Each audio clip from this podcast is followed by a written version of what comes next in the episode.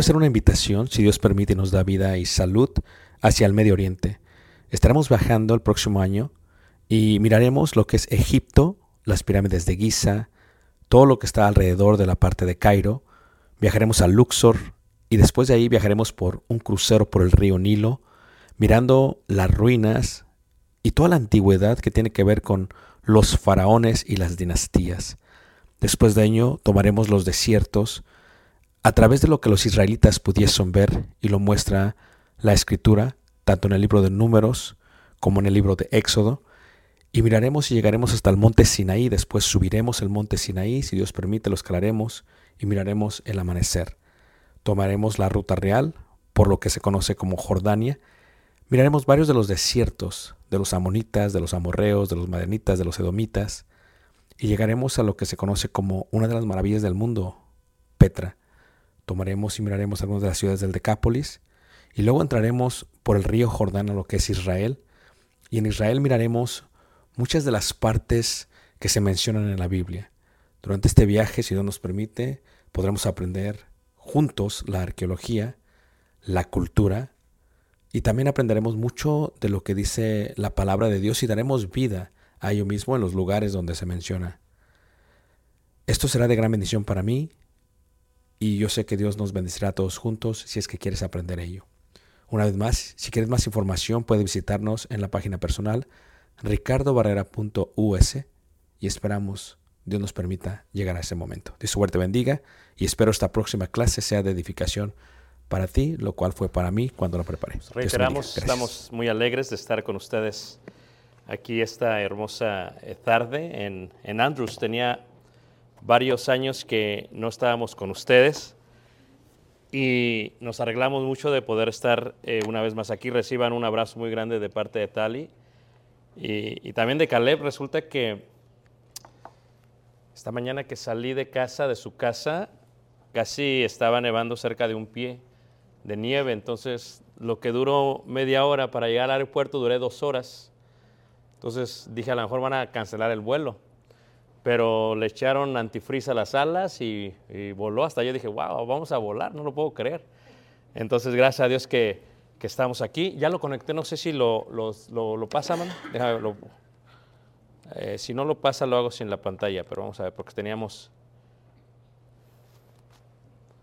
Ah, muy bien, si no lo pasa, lo hago sin la pantalla, no te preocupes. Vamos a ver eh, tres lecciones, eh, una varonil solamente mañana y el día de hoy y el día de mañana son dos lecciones. Y vamos a hablar eh, acerca del concepto de la iglesia y sobre todo de lo que es, de lo que significa ser eh, discípulo de Jesús. Porque hay, una, eh, hay, un, hay un gran reto, hay una gran confusión, hay, hay veces mucha gente de alguna u otra manera se, frustra porque ve distintas cosas eh, que, que no se deberían de ver.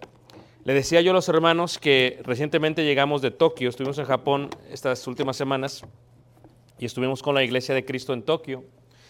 Y una de las cosas hermosas acerca de la iglesia es que la iglesia, donde quiera que tú vayas, el cuerpo de Cristo, la iglesia, es el mismo. Sin embargo, el hecho que la iglesia sea la misma, que se adore de la misma manera, porque solamente hay una forma de adoración, según lo dice la escritura, aún así hay veces lo que varía muchísimo y lo que percibimos nosotros es que la iglesia está sufriendo mucho por tal vez eh, una ola inmensa de, de testimonio, de falta de testimonio. Estos, aunque todos adoramos en la iglesia de la misma manera, con los cinco puntos de adoración de la misma manera, aún así, individualmente, cada persona, pues de alguna otra manera, vive su vida como la quiere vivir. Y de alguna otra manera ya no hay un orden como existía o había antes. Si no se pasa, no te preocupes, hermano. Lo voy a hacer en la pantalla, está bien, no te preocupes. Porque no, no veo que no, se, no, lo, no lo manda, no sé si sea algo que esté pasando. Entonces, algo que sucede es ello. Entonces, Jesús, por ejemplo, en la Biblia indica que si quiere que la gente sepa que somos sus discípulos, más que un rótulo en el edificio de afuera, debe de haber algo que practicamos. Y lo que practicamos es lo que se entiende como el amor. Si tú ves, por ejemplo, en Mateo en el capítulo 22, en el versículo Mateo 22, ahí en el verso, este, vamos a ir todos a Mateo, eh, capítulo 22, miramos una de las preguntas que le hacen a Jesús en cuanto a lo que es eh, el más grande, el más grande mandamiento. Ahí en Mateo 22, en el versículo 34, 35 y 36, dice la escritura, entonces los fariseos oyendo que había hecho callar a los saduceos, se juntaron a una y uno de ellos, intérprete de la ley, preguntó por tentarle diciendo, maestro, ¿cuál es el gran mandamiento en la ley? Jesús le dijo, amarás al Señor tu Dios con todo tu corazón y con toda tu alma y con toda tu mente. Este es el primero y grande mandamiento. Y el segundo, semejante, amarás a tu prójimo, dice ahí, como a ti mismo. Y este concepto del amor es un, algo tan importante que a veces no se logra entender. Dios amó al ser humano y la manera en que Dios lo amó es que vino a la tierra, se hizo hombre y murió por nosotros. Pero el amor, y tal vez lo primero que tenemos que entender en cuanto a lo que es el testimonio, el amor no es una emoción, tampoco es un sentimiento. Esto es algo que yo le digo a los jóvenes que tienen que comprender. A veces los jóvenes conocen a alguien, eh, ven el físico, se les hace atractivo y por las pasiones juveniles que tienen se, se, se derriten ante ellos. ¿Y qué sucede? Creen de alguna manera que ya los aman porque sienten mariposas en el estómago, no saben que fue el mole que hizo su mamá y que le cayó mal, ¿verdad? pero es otra cosa. Entonces sienten alguna emoción o sienten algo en el estómago y eso es lo que produce que ellos crean que lo aman. Pero el amor no es una emoción, el amor tampoco es un sentimiento. El amor lo que es realmente es que el amor es una acción. Es una acción, es un acto. Porque imagínate tú, dice la escritura que de tal manera amó Dios al mundo que dio a su Hijo unigénito para que todo aquel que en él creía no se pierda, más tenga vida eterna. O sea, lo amó, pero ¿cómo? Pero hizo algo al respecto. Porque si el amor de Dios fuera solamente sentimiento o emoción, solamente nos tiene que ser a todos los amo y ya. Pero no, él, él envió a su hijo y su hijo murió por nosotros. Ahora, la misma escritura dice que el más grande mandamiento es amar. Pero primero, amor no es una emoción. Amor no es una acción. En el Evangelio de Juan dice que así sabrán que sois mis discípulos, si os amas unos a qué? A otros. El amor es eh, la insignia, el amor es la señal, es la muestra, es la evidencia de que somos discípulos de Jesús. Pero cuando hablamos del amor, uno de los conceptos que tenemos que entender es el amor, ya que no es un sentimiento como piensan nuestros jóvenes, como piensan nuestros adolescentes, sino es una acción, indica que maridos, amad a vuestras mujeres así como Cristo amó a la iglesia. O sea, si yo y tú amamos a nuestra mujer y le decimos te amo, pero no hacemos nada al respecto, pensamos que es amor. Yo les decía a los hermanos recientemente en la congregación que el lenguaje hebreo es muy completo, muy complejo, pero sencillo a la vez. Tú tomas una palabra hebrea y si la quieres traducir al español duras de 8 a 16 palabras al español. Y hablo de un español florido, ¿no? Como los de España, ¿no? Nosotros ya estamos como que ya lo más sencillo que debe de ser, ¿no? Entonces, de 8 a 16 palabras. Y la Biblia, cuando traduce el amor, la traduce de varias formas. Es más, se traduce como lo que se conoce como las siete caras del amor. Y cuando hablamos de las siete caras del amor, o cuando hablamos del amor en el Antiguo Testamento, a veces el amor viene de la palabra ahabaj, y ahabaj viene del vocablo geset. Y geset significa varias cosas. En la antigüedad, por ejemplo, vemos eh, eh, que todos los días, todas las mañanas son sus misericordias nuevas, dice la escritura en Lamentaciones. Y la palabra misericordia dice geset, dice, realmente dice amor, es lo que dice realmente. Lo que está diciendo es amor, es lo que está indicando. Gesed es, es amor. Entonces, pero nosotros no lo vemos. ¿Y por qué no lo vemos nosotros? No lo vemos porque lo único que estamos pensando nosotros es amor es lo mismo. Fíjate, aún en español tenemos que, que situarlo distinto. Tú le dices a tu hijo te quiero, a tu esposo te quiero, pero a veces te dice tu esposa, no, no, no me digas te quiero, dime te amo. Hay una diferencia totalmente entre te quiero y te amo.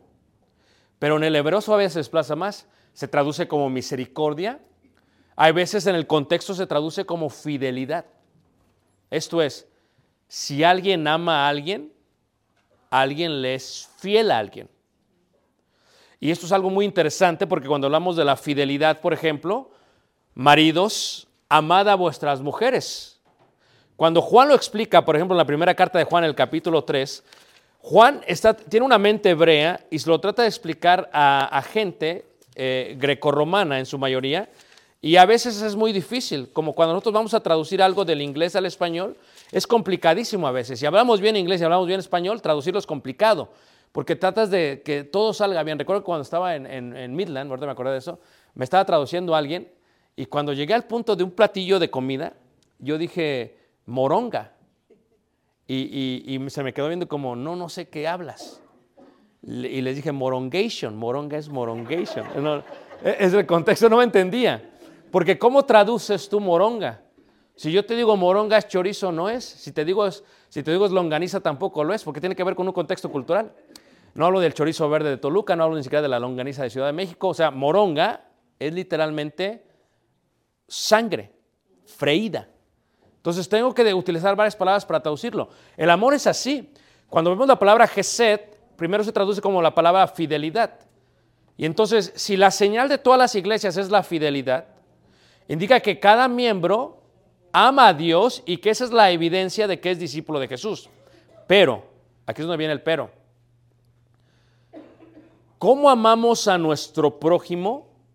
Define cómo amamos a Dios. O sea, una de las cosas que vemos, y, nosotros, gracias a Dios, hemos podido visitar iglesias en todos los continentes de, del mundo.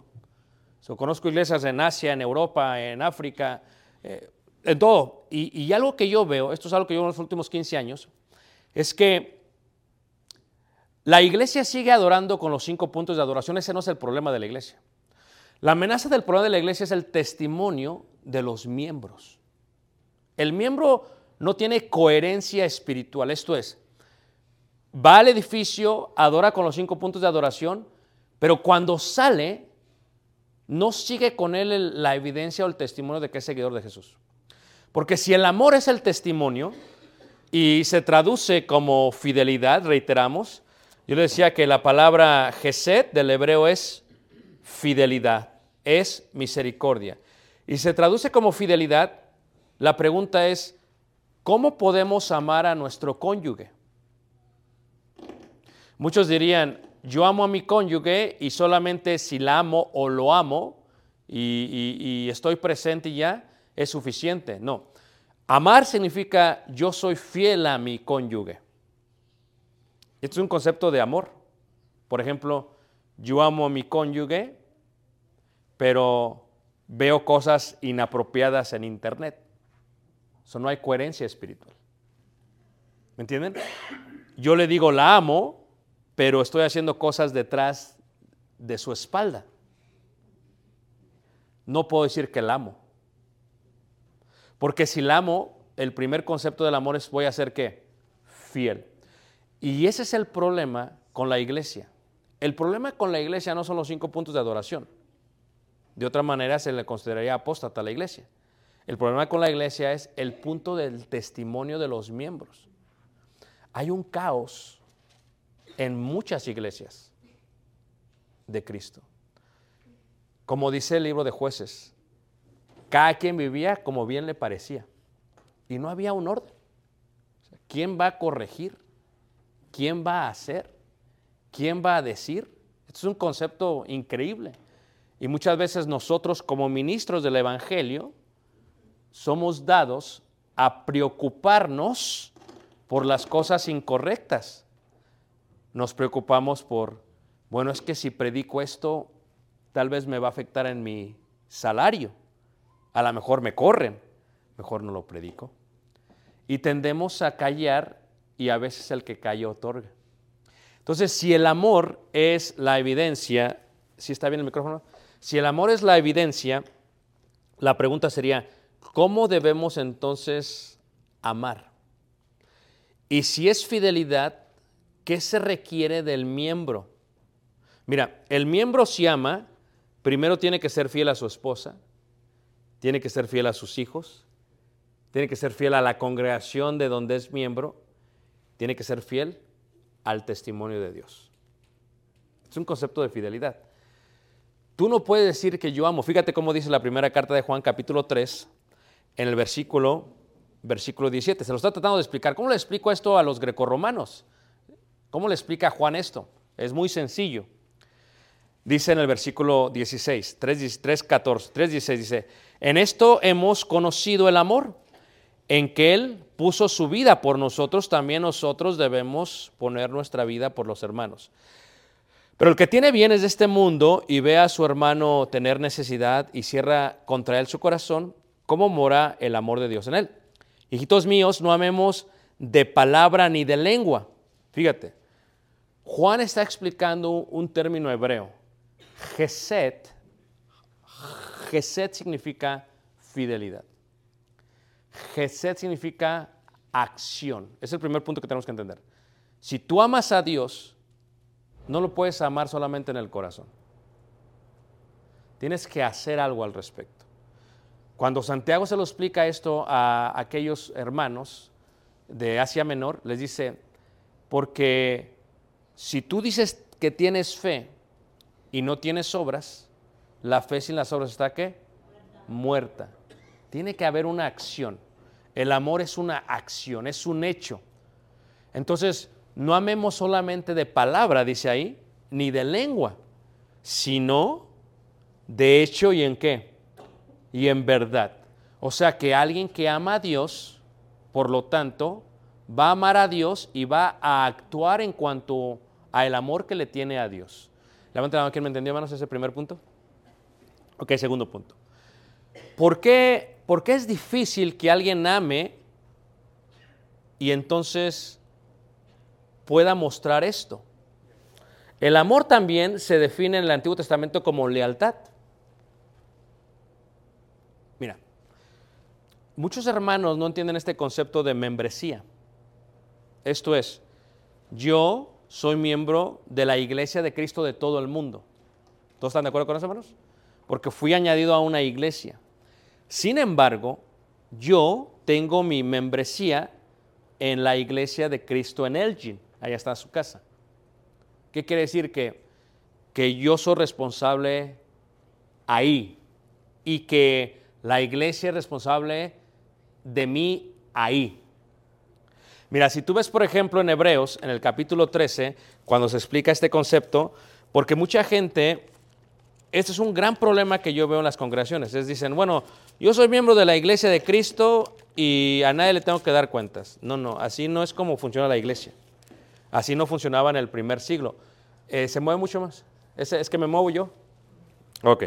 Entonces, Hebreos 13, en el versículo, versículo eh, 7 dice, acordaos de vuestros pastores que os hablaron de la palabra de Dios, considera cuál haya sido el resultado de su conducta e imitad, dice ahí, su fe. Y el versículo 17 dice ahí, dice el versículo 17, dice, obedeced a vuestros pastores y sujetaos a ellos, porque ellos velan por vuestras qué? Almas. Número dos, esto es, si yo soy miembro de esta congregación, si yo soy miembro de esta congregación, ¿qué indica? Indica que los que están en cargo de la congregación de este lugar van a estar velando por mi alma. ¿Ok? Eh, nosotros somos muy estrictos en esto en la congregación a la que yo sirvo. Si tú me amas y amas a la iglesia, tiene que haber acción. Entonces, ¿qué sucede? A veces la persona de pronto deja de venir y se desaparece por dos, tres meses, cuatro meses tal vez. Y de pronto ni avisó, se está congregando en otro lugar y no sabemos qué pasó. Ahora, imagínate tú si tu esposo hiciera eso. A ver, ¿qué harías tú si el hermano hace eso, man? Se va, no te avisa, de pronto ya no llegó y de pronto ya está en, en Odessa, no digo con otra mujer, pero viviendo solo. Lo primero que hace la hermana es saber dónde estás. Y sabiendo que la hermana es persistente, a ver, ¿qué pasó? Imagínense que el hermano Jimmy no llega, ¿verdad? Y se va. Entonces, en las iglesias, los miembros hacen lo que sea porque no entienden el concepto del amor. O sea, si tú eres miembro de la congregación, por ende, tú tienes que tener buen testimonio. Y parte del buen testimonio es, yo voy a avisar que no voy a estar ahí. A mí la iglesia a la cual yo sirvo me sostiene, me dan mis honorarios mensualmente. Entonces, ¿qué pasa? Imagínate yo, si yo no llego, pues, ¿qué onda? ¿Dónde estás? ¿Todos me están siguiendo? La iglesia sabe que estoy aquí ahorita en Andrews. O sea, ¿dónde estás? Es la primera pregunta que me harían. Pero no aplicamos lo mismo al miembro porque decimos es que al miembro no le pagan. No, es que eso no es el amor. Imagínate tú que de pronto si, siete personas hacen lo mismo. No, no es el amor. En la iglesia a la cual servimos ya saben, tú no vienes el domingo, tú nos avisas qué pasó. Ah, Bueno, eso entremos eso en un momento, hermano. Entonces, que tú vienes a la iglesia, ¿qué pasa? Primero, si no vienes, hermano, estoy enfermo, necesito de sus oraciones. Ahora, hago un paréntesis aquí. eh, eh, eh, el COVID, una gran prueba de, de todo el mundo, tuvo un efecto muy grande en la parte de la lealtad de los miembros. Porque ahora resulta, hermanos, que los miembros se enojan si no les das el enlace o la liga. Se molestan. En la iglesia que yo sirvo, todos los servicios son en vivo, pero no lo abrimos públicamente, ni a los miembros. Si usted quiere ver el servicio porque se enfermó, usted nos habla y nos dice por qué lo necesita y nos dice por qué no va a venir. Es un sistema de lealtad. No es un sistema de control, no es de lealtad.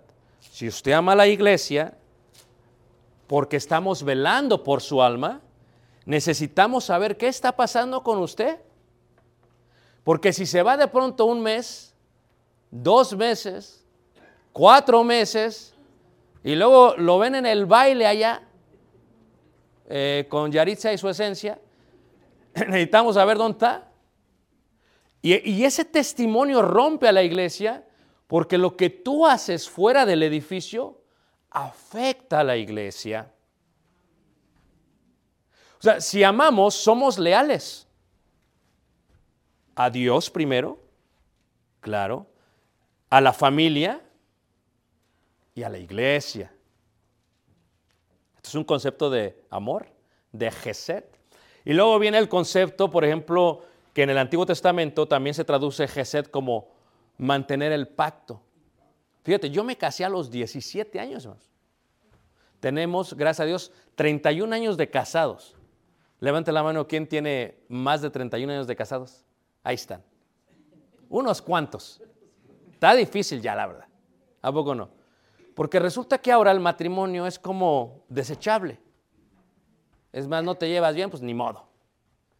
Pero está difícil cuando uno se casa, ¿a poco no? Dice la escritura que hiciste el pacto con la mujer de qué? De tu juventud tal y tenía cuando la conocí 15 años. Era una jovencita, ¿no? Es más, eh, cuando ves la neuro- neurociencia, dicen que el cerebro no se desarrolla hasta los 24 años.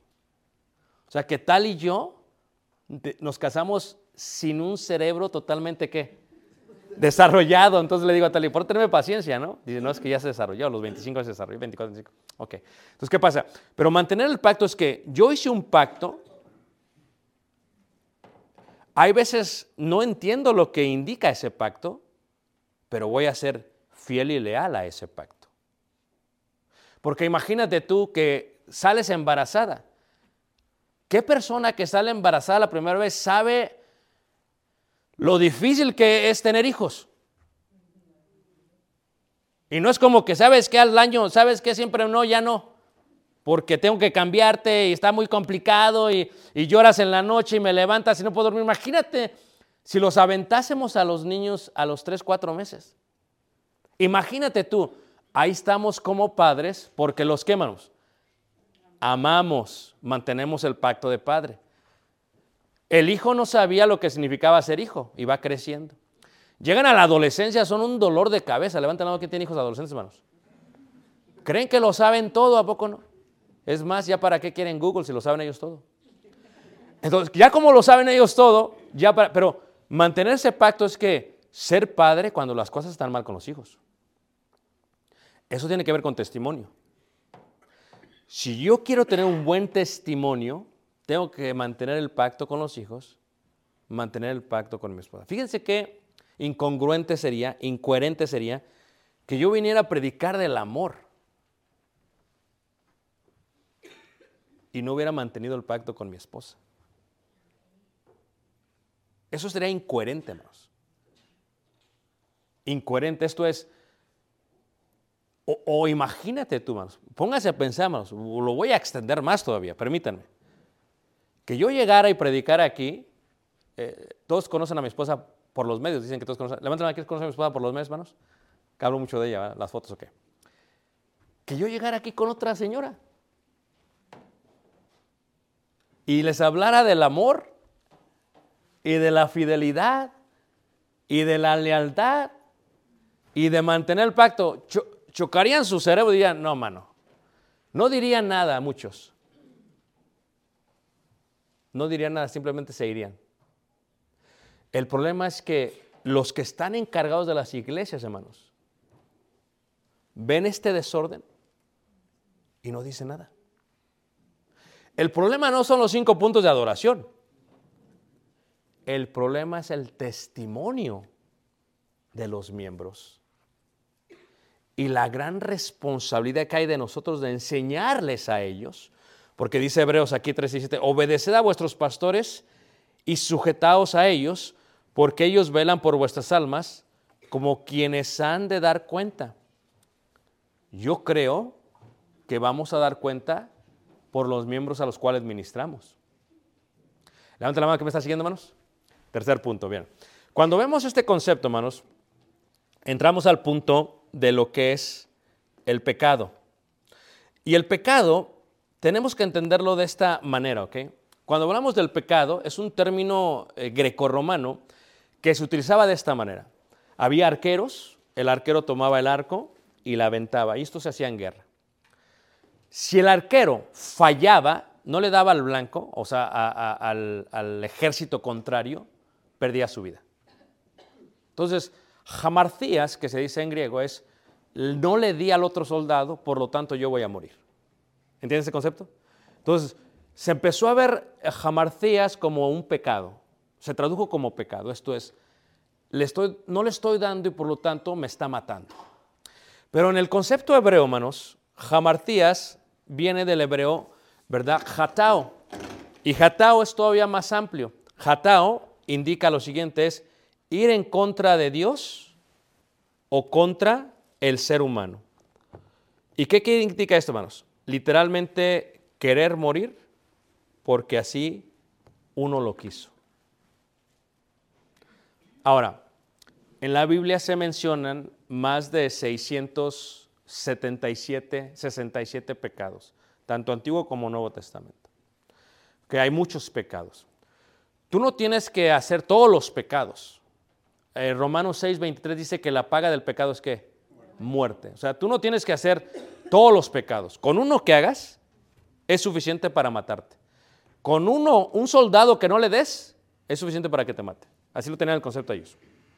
Entonces, ¿qué sucede? Si el pecado es así, si el pecado sucede de esta manera, la pregunta es, ¿cómo le hacemos si sabemos que alguien no le dio al blanco o que alguien fue en contra de Dios? ¿Mm? ¿Cómo le hacemos si sabemos que alguien no le dio al blanco o fue en contra de Dios? Por ejemplo, en 1 de Timoteo habla acerca de qué sucede cuando esto pasa. Miren, hermanos, mucha gente en la iglesia tiene una doble vida. 1 de Timoteo capítulo 5, versículo 24. Tiene doble vida. Yo no sé lo que hace mucha gente, porque es muy complicado. No, somos policías para andar siguiendo a la gente. No sé qué hace la gente.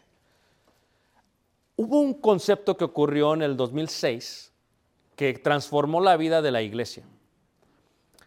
Y se le llamó Facebook. Porque antes de Facebook, hermanos, la gente hacía lo que hacía y nadie sabía. Pero cuando se abre Facebook, eh, cuando se desarrolla en esta universidad, y solamente lo pueden tener gente de universidad y luego ya se abre para todo el mundo, ahora resulta que una persona te puede grabar y puede estar publicando en vivo lo que está pasando. De esta manera lo que hace Facebook es que hace que los pecados de algunas personas sean manifiestos, aunque no quieran. Es innegable. Si a mí me ven con otra mujer y me graban, ya no lo puedo negar. Antes, la Biblia dice, por dos o tres testigos para que valga. Era bíblico, dos o tres testigos. Ahora, aquí en 1 Timoteo capítulo 5, versículo 24 dice, los pecados de algunos hombres se hacen patentes antes que ellos vengan a juicio, mas otros se les descubren qué? Después. Asimismo se hacen manifiestas las buenas obras y las que son de otra manera. No pueden permanecer qué? Ocultas. ¿Qué sucede si en la iglesia hay un pecado? ¿Qué pasa si hay un pecado? Eh, hay una, una pintura muy interesante que es la pintura de los tres changuitos, no sé si la han visto. Un changuito se está cerrando los ojos, otro changuito se está cerrando los oídos, otro changuito está cerrando la boca. Y la idea de, de la pintura es, yo no oigo, no hablo, yo no, yo no vi. En la iglesia lo que sucede es que cuando hay un pecado, hay pecados que son ocultos. Puede uno de ustedes estar viendo pornografía y nadie sabe.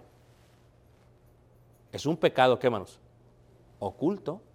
Puede un hermano tener una mujer, eh, no sé, en San Ángelo y no sabe la mujer acá. Puede un hermano se va de vacaciones a México y le salen tres, cuatro hijos de México. ¿Cómo? So, hay cosas que no sabemos. Cuando no sabemos las cosas, la Biblia dice, hay pecados que no se hacen manifiestos hasta después del juicio, o sea, en el juicio final. Y antes vienen a ser manifiestos antes. ¿Qué sucede? Pero hay pecados que sí se hacen manifiestos. Y cuando se manifiesta, se manifiesta un pecado, ¿qué hacemos? Como iglesia, ¿qué hacemos? Porque es el testimonio de la iglesia. O sea, imagínate tú si de pronto está la doncella y de pronto la doncella viene y como que, como que le empieza a salir eh, su pequeña barriga. Y no, pues dice la mamá, no es que está comiendo muchas hamburguesas del Burger King y, está engordando. Pero llega un momento que, que, oye, pues cuántas comió, ¿no? O sea, que gradualmente va creciendo y decían en México que ya salió con su qué. Domingo 7. Ya saben por qué, no, no lo tengo que explicar. Domingo y el 7. Pues en la iglesia se daban todos cuenta. Domingo 7. Entonces, ¿qué pasaba? ¿Qué sucede, hermanos? ¿Qué pasa cuando eso sucede? Podemos afrontar el pecado correctamente, que es ministrando a la joven, ayudando a la joven, y como dice vosotros que sois espiritual, restaurados con el Espíritu Santo, ayudarle para que se arrepienta la joven. Pero ¿qué pasa si no se quiere arrepentir? Lo que pasa en muchas iglesias es que nadie vio, nadie oyó, nadie dijo nada. Pero este problema suscita en otro problema. Porque imagínate tú, si nadie ve, nadie oye, nadie dice, luego dice la primera carta de Corintios en el capítulo 5 que ocurre otro problema. ¿Y qué es lo que ocurre eh, con, ese, eh, con ese pecado? El pecado se empieza a duplicar y se empieza a multiplicar. Empieza a rodarse. ¿Ok? En 1 Corintios capítulo 5, la manera en que lo explica el apóstol Pablo, lo explica en el concepto de cocina, específicamente el concepto del pan y de la harina. Y dice 1 Corintios capítulo 5, en el versículo, versículo 17, dice, versículo eh, 6, perdón, 5, 6, dice, no es buena vuestra jactancia, ¿no sabéis que un poco de levadura leuda qué? Entonces, como iglesia, hermanos, lo que sucede es que si alguien peca, a veces es oculto, no sabemos. Yo, tengo muchísimas historias, hermanos. Les podría contar muchas. ¿A quién le gusta la historia, hermanos?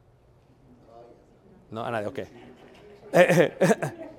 Pero una persona puede subirse aquí al púlpito y tener un pecado oculto. Les voy a contar una historia, yo sé que ustedes no les gusta, les voy a contar una historia. En una iglesia el predicador lo vieron en un antro de homosexuales. Estaba soltero, ya era grande de edad, y pues como que algo no concuerda. Número uno, o tienes el don de continencia como lo tenía el apóstol Pablo. Número dos, o te casas. ¿Estamos todos de acuerdo? Pero el hermano también tenía como sus, sus, se movía medio raro. ¿Ah? Y lo vio una hermana.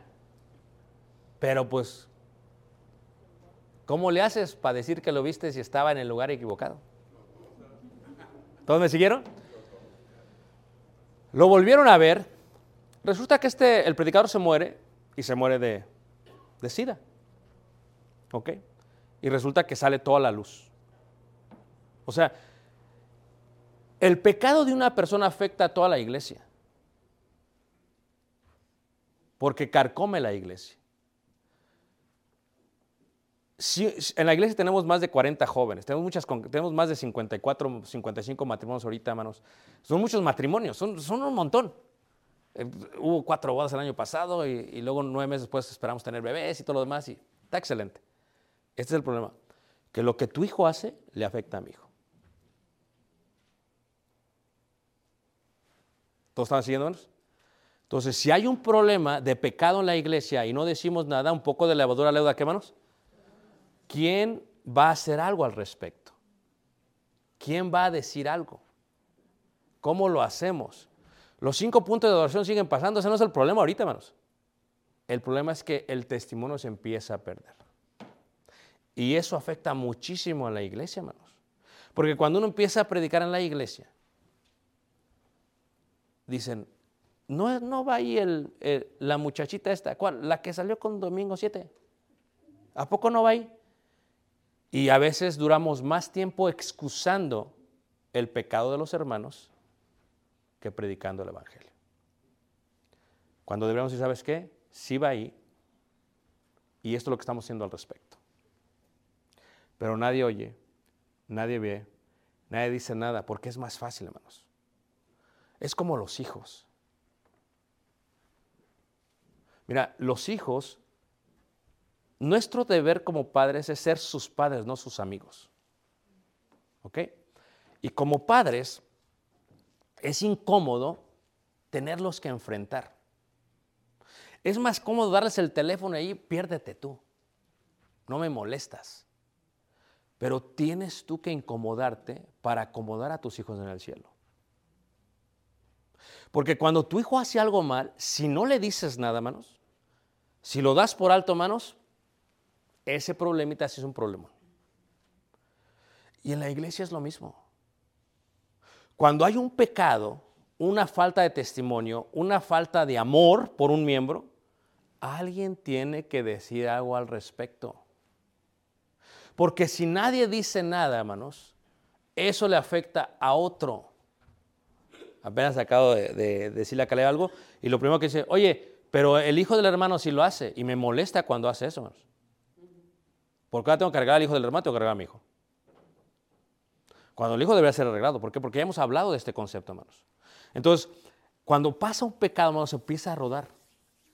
Alguien lo tiene que solucionar. Cuando alguien lo trata de solucionar, hermanos, hay una muy mala costumbre en la iglesia, hermanos. Fíjate, ve que los padres, yo y Tali estamos conectados. Regla número uno, si ella dice no, yo digo qué, no. Ya Caleb ya sabe, no anda con que ella dice no y él dice sí, no, no. Una casa dividida no puede, ¿qué, hermanos? Pero ¿cuántos hogares, hermanos? eh, la mujer dice sí y el hombre dice no. Y eso es un gran problema en los hogares. Entonces, ¿cómo, cómo arreglas ese problema? Déjame, me pongo aquí. Me voy a acomodar aquí, hermano, no me voy a mover, ¿qué te parece? Y lo eh, si quieres, bájale el este para que no se... Entonces, ¿este sí se oye? Este, ¿este de aquí se oye? Sí, me voy, oh, este de aquí, ok. Sí. Muy bien. Bueno, entonces, ¿qué pasa? Cuando sucede, hermanos, que si tu hijo, tus hijos te están desde chiquitos, desde los días nacidos, ¿eh? La niña te está viendo, la carga se calla. Puro, ya le diste de comer, ya la cambiaste, hermanos, es pura onda. Es puro chantaje. Y si no la arreglas tú, el esposo va a sufrir cuando crezca. ¿Ok? Luego dicen, ¿por qué hay tantas mujeres asesinas? Porque no las arreglaron desde chiquitas, ¿eh? Pero es otra cosa. A veces va uno con el otro. ¿Y, qué pasa, hermanos? Uno dice sí, otro dice no. El mejor consejo para los padres es, los dos digan lo mismo. Los dos disciplinen de la misma manera. Porque a veces lo disciplina el papá y la mamá, ok, se lo quita. No, no, el castigo no. Pero esto pasa también en las iglesias. Cuando se afronta al miembro porque está pecando, y ya la iglesia sabe, si yo te llego a tu casa y no es anunciado, hay un problema. No te voy a ir a ver para motivarte, hay un problema. Yo te motivo en la iglesia y cuando nos vemos, pero si voy a tu casa así como que un día que no tenía, hay un problema. Uno le dice algo, hermanos, y, y ¿sabes qué es lo que hace el miembro, hermanos? Dice, ¿sabes qué? El chapo. Me voy por que me manden por un tubo, dices algo en la otra iglesia. Es un gran problema con la iglesia. hermanos. Porque ahora, ¿cómo va a funcionar? Y luego, los, los hermanos de aquel, fíjate, en vez de decir, ¿sabes qué? De amar a la otra congregación. A ver, hermanos, ¿sabes qué? Yo así le hago, hermanos, porque de pronto llegan y se sientan. Pues vienen de visita, no hay problema. Ya para la tercera, a ver, espérate. A ver, ven venga para acá. Hermano, veo que estás llegando. Sí, hermano, los servicios y todo muy bien. Pero, ¿y allá qué? No, y ya sale, va. No, es que allá hay que. Ah, ok. Entonces, lo primero es que le hablo al hermano. Si yo amo al otro hermano, a ver, hermano, es lo que hacía Pablo. Pablo mandaba cartas de recomendación con los hermanos. Y si no, no lo recibían, hermanos. Esto es bíblico. A ver, hermano, fíjense que llegó este hermano y ya empezamos. Si yo no le hablo al hermano, hermanos, ¿le estoy faltando el respeto a Dios? ¿No estoy siendo fiel, leal y manteniendo el pacto? Porque es como si una papá o una mamá le dijera, eso te dijo tu papá, que no le hagas caso. Y entonces, ¿qué es lo que hace el, hermano o el niño? Estás eh, incentivando a que siga haciéndolo. ¿Y qué pasa? Después de tiempo todos se dan cuenta, hermanos. Es la realidad, hermanos. ¿Ok? Una persona, hermanos, no puede ocultar su forma de ser.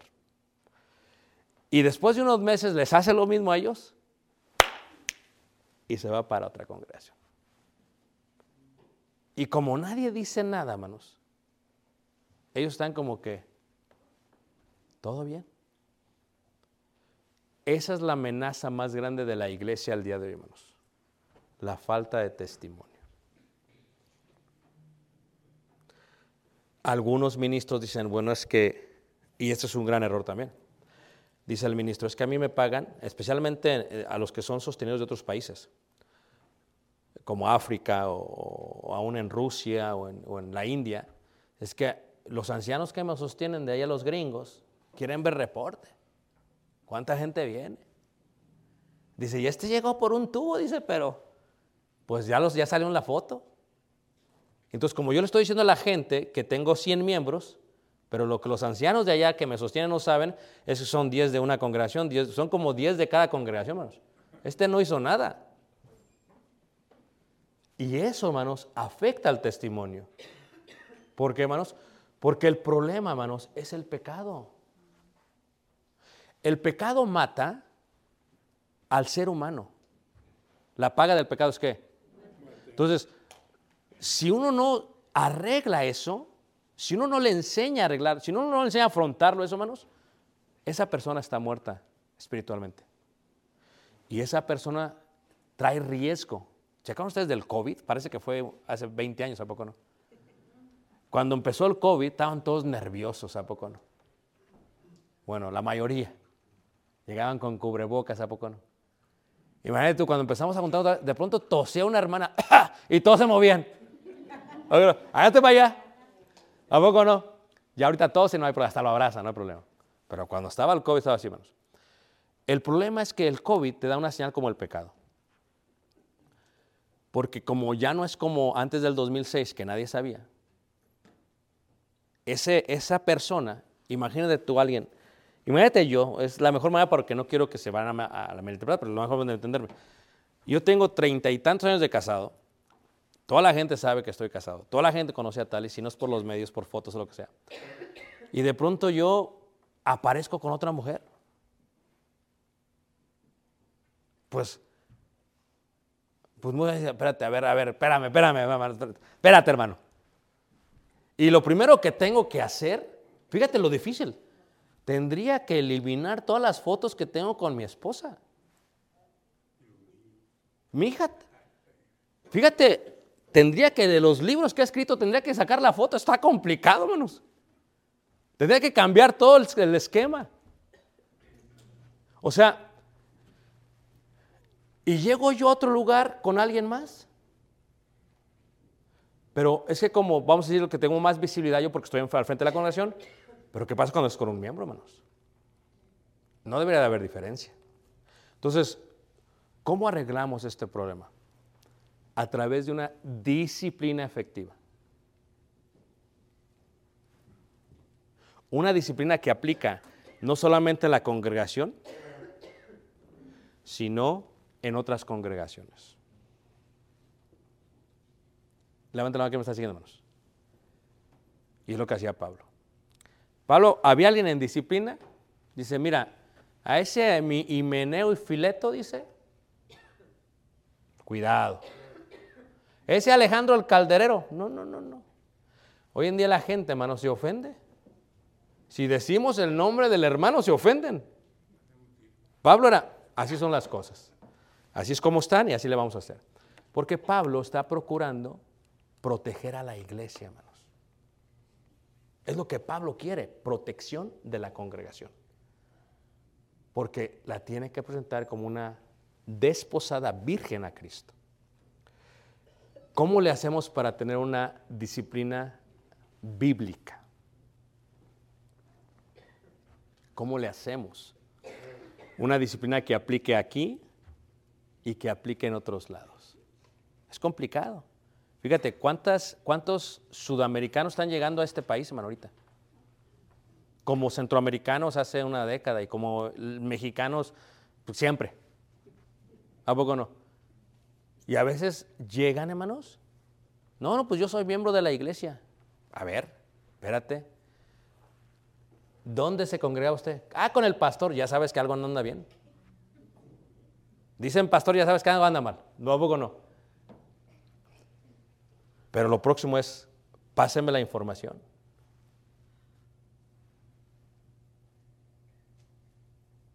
¿Por qué? ¿Por qué pásenme la información? ¿Sabes por qué este país le quiere sacar todos los trapitos a toda la gente que va llegándonos? Por protección. ¿Qué tal si es un violador, hermanos? Un abusador de niños. O una persona que dejó una familia, se peleó con la mujer, lo dejó allá atrás. Cuatro o cinco hijos. Llega aquí y se casa con la hermana del predicador. Tres, cuatro hijos. Y luego resulta que Facebook nace. ¿Cómo? Dice. A ver, quiero hablar con el predicador ya. Soy yo. Fíjese que veo que su cuñado es mi esposo. ¿Cómo? Sí. Pero ¿cómo que es su esposo? Sí, tiene hijos. Mire la foto, son igualitos a él. ¿De quién fue la culpa? Pues del cuñado. Pero también de nosotros, hermanos. Porque tenemos que revisar todo. Si la persona lo corrigen en un lugar y se sale, como un hijo, a ver, ¿qué te dijo tu mamá? Ya viene Caleb. ¿Qué te dijo tu mamá? No, ya sabes, mi hijo, ¿para qué me preguntas? You know what's going to happen, baby. No means no. ¿A poco no, hermanos? Y así es como se educa bien a los hijos. ¿Cómo se tiene una buena disciplina espiritual, hermanos? Mañana lo vamos a ver.